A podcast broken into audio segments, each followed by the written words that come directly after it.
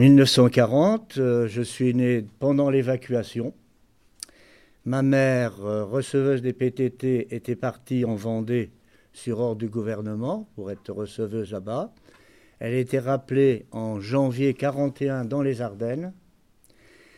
Et comme le village est entièrement détruit, j'ai passé mes premiers mois dans le four du boulanger. C'est vous dire que le village était vraiment en très mauvais état. En 1942, à Paris, eut lieu une première rafle, euh, très très grande rafle, dans laquelle la maman de Charlotte a été prise. Charlotte, sa fille, a pu échapper presque par hasard à la rafle. Son père était absent de la maison. Sa mère est partie. Elle est morte à Auschwitz. Pendant quelques mois, Charlotte s'est cachée à Paris.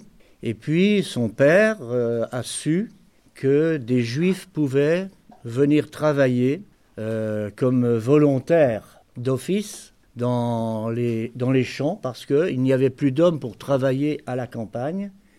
Et il y a une institution qui s'est installée avec l'aide des juifs de Paris euh, qu'on appelait la Vole pour que des gens viennent, juifs viennent travailler dans les champs à la place des hommes qui étaient soit prisonniers de guerre, soit morts à la guerre, etc. Donc en 1900, fin 42, 43, début 43, Monsieur Rosenzweig et sa fille et, leur fils Henri sont venus dans les Ardennes et ont été dispersés, avec, avec d'autres, dispersés dans, différentes, euh, dans différents villages, dont celui de Beaumont en Argonne, où ils ont été, eux, accueillis, euh, enfin mal accueillis, parce que c'était dans des conditions très difficiles, et ils étaient là pour travailler dans les champs. Alors la Vole, c'est une institution qui, qui avait été créée par les Allemands pour subvenir aux besoins alimentaires des Allemands. Cultiver les champs, en fait piller la région. Je me souviens, par exemple, un peu plus tard, ma grand-mère allait voler du colza pour faire de l'huile des petites choses dans ce genre-là. En 1944, février 1944, c'est-à-dire euh, presque un an après leur arrivée à Beaumont, eut lieu une nouvelle rafle. Cette rafle, euh, bon alors j'ai quelques souvenirs, je resitue comme ça, cette rafle a été, euh, ma mère qui était receveuse, et c'était dans un vieux bureau de poste, elle écoutait les conversations, elle connaissait suffisamment d'allemand pour comprendre qu'une rafle se préparait et qu'il y allait y avoir une déportation. Elle a pu prévenir quelques personnes, dont le papa de Charlotte, lequel avait confié sa fille pendant midi à ma mère parce qu'il ne voulait pas qu'elle vive dans des très mauvaises conditions. Maman avait accepté. Donc elle venait déjà à la maison assez régulièrement pour ne pas être, euh, disons, euh, en contact avec euh, parfois des gens pas très recommandables. Donc cette rafle est arrivée. Charlotte s'est cachée chez nous. Maman a prévenu son père, qui était le responsable alimentaire du groupe de juifs, qui était parti justement ce jour-là à Sedan. Elle l'a fait prévenir par euh, mon oncle.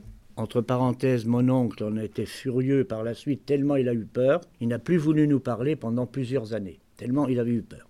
Donc euh, Charlotte est restée chez nous, cachée pendant presque un an. On dit dans la cave, mais la plupart du temps, elle était quand même dans la maison mais elle se cachait à l'arrière de la maison.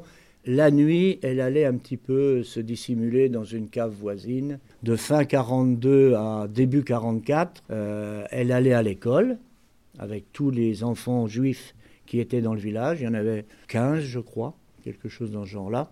La maîtresse d'école, Madame Soidet, euh, les connaissait. Euh, elle savait que Charlotte venait chez maman. Un souvenir précis. Trois ans et demi, quatre ans, je savais qu'il y avait une petite fille dans la maison qui s'appelait Charlotte. En fait, Charlotte Lotta. Elle était d'origine euh, polonaise. Charlotte, c'est Lotta. Ou Lotte en allemand, Lotta. Et je disais Lotte. Alors, pour éviter que je ne dise des bêtises, on m'a donné sa poupée.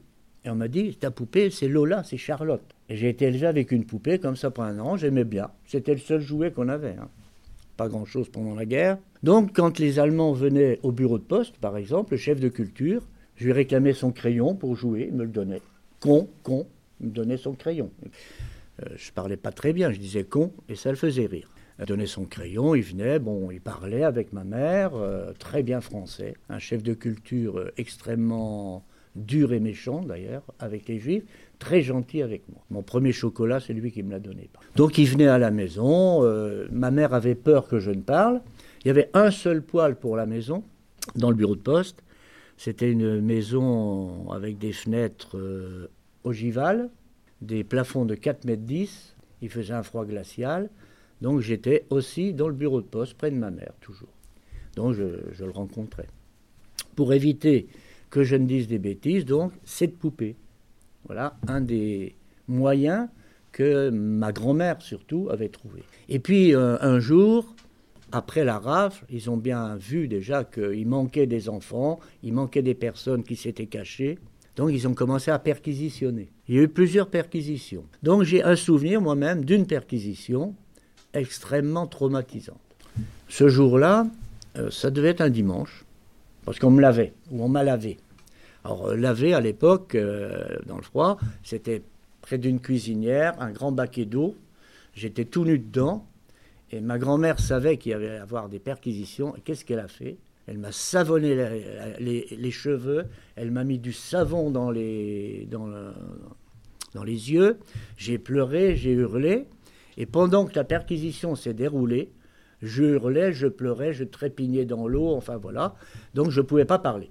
Et ça s'est très bien passé. Charlotte euh, n'a pas été découverte. Elle avait pu se cacher sous un lit parce que ça avait été assez brutal. Et elle m'a raconté qu'elle avait vu des baïonnettes qui passaient comme ça dans le lit, qui sont passées à côté de son nez. Après, euh, ma sœur surtout s'est occupée d'elle. Elle s'est occupée de Charlotte. Ma grand-mère lui apprenait à tricoter. Ma sœur lui portait à manger dans la cave la nuit. Enfin, toute la famille euh, s'est occupée d'elle.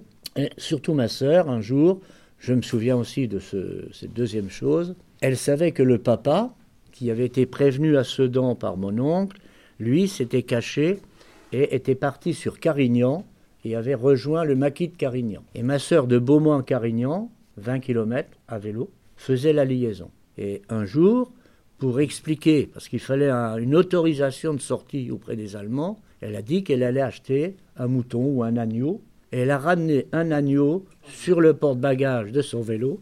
Pas, un vélo euh, VTC, hein. un vélo euh, de femme, pas très terrible, sans dérailleur, sans rien.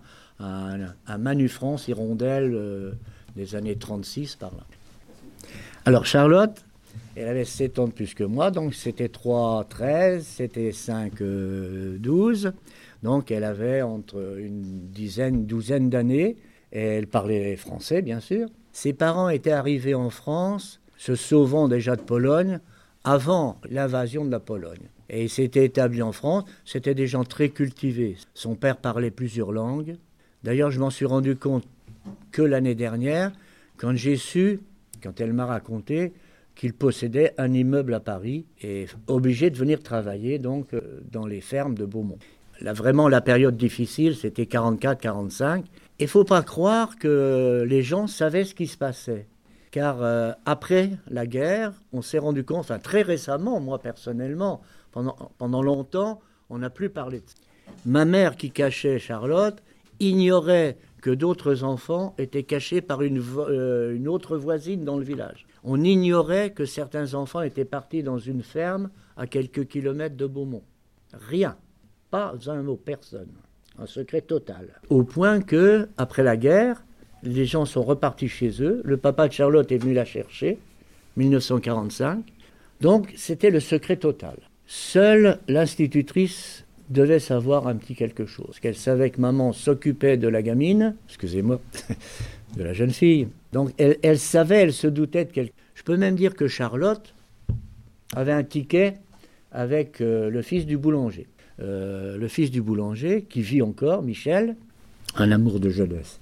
Donc, euh, il a retrouvé Charlotte, il en est très très content de l'avoir retrouvée. 1945, euh, bon ça y est, c'est la libération. Le papa revient, emmène Charlotte, retrouve son autre fils qui avait été caché autrement. La sœur ne savait pas où était son frère. de maison en maison, ils sont partis, plus ou moins dispersés. C'est grâce à son frère que j'ai retrouvé Charlotte plus tard de façon assez difficile. Donc, 1945, euh, le papa vient rechercher, me fait un cadeau. Il me fait cadeau d'un costume de marin. Un super petit costume.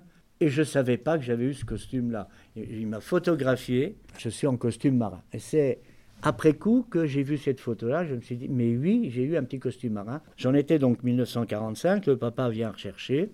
1967, première fois que ma mère me reparle de ça.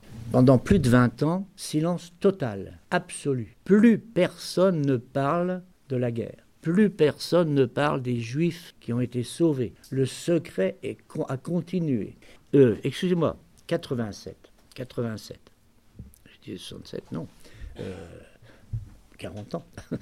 40 ans. Un chercheur vient dans les Ardennes pour découvrir ce qui s'est passé en 1944. Donc il vient dans tous les villages où il y avait eu des juifs déportés, euh, mis au travail de la terre, et il fait le tour des maisons, il demande, il va voir la, secrétaire de mairie, l'institutrice, dit euh, Allez donc voir Madame Quatreville, je crois qu'elle pourra vous dire quelque chose. Il va voir ma mère, il lui demande, et ma mère dit Elle ne veut pas parler. Elle a pris son téléphone, elle m'a appelé. Elle m'a dit Alain, est-ce que j'ai le droit d'en parler?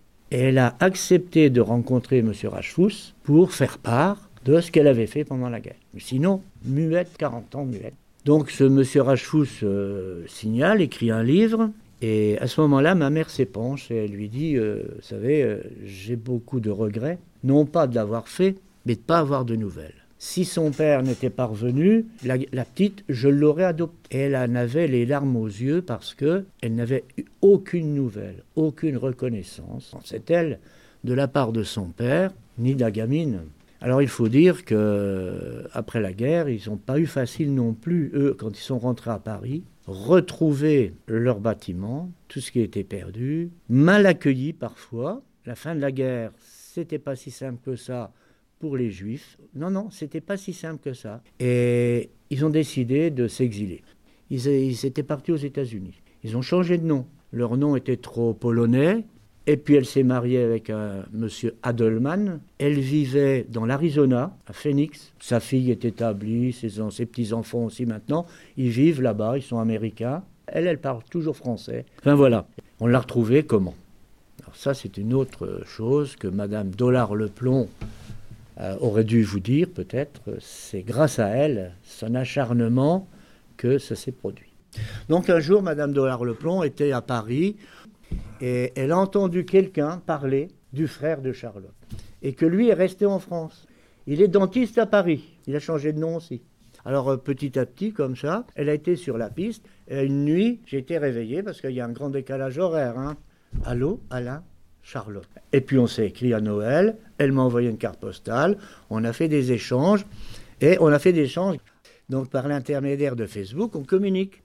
Sponsorisé par Facebook, 14 personnes de la famille de Charlotte, des amis, sont arrivés à Paris, ont invité ma famille à Paris, et on s'est rencontrés à Paris en juillet 2018. Donc euh, c'est eux qui ont fait euh, tout le travail de retrouvailles. Bon, on a fait notre rencontre. On a retrouvé Michel Picard, le boulanger. Charlotte s'est embrassée avec lui. On s'est promené dans Beaumont. Je peux quand même vous donner un, sentiment que j'ai. Moi-même, je, ça ne m'intéressait pas de la rechercher personnellement. Je dirais même que ça m'est tombé sur la tête. Je suis presque honteux que ce soit moi. Je viens de vous donner une invitation. Euh, c'est Alain Quatreville. En fait, ma sœur Ginette est beaucoup plus importante que moi dans l'histoire. Malheureusement, elle est grabataire. Sinon, c'est elle qui devrait être à l'honneur, au moins autant que mes parents.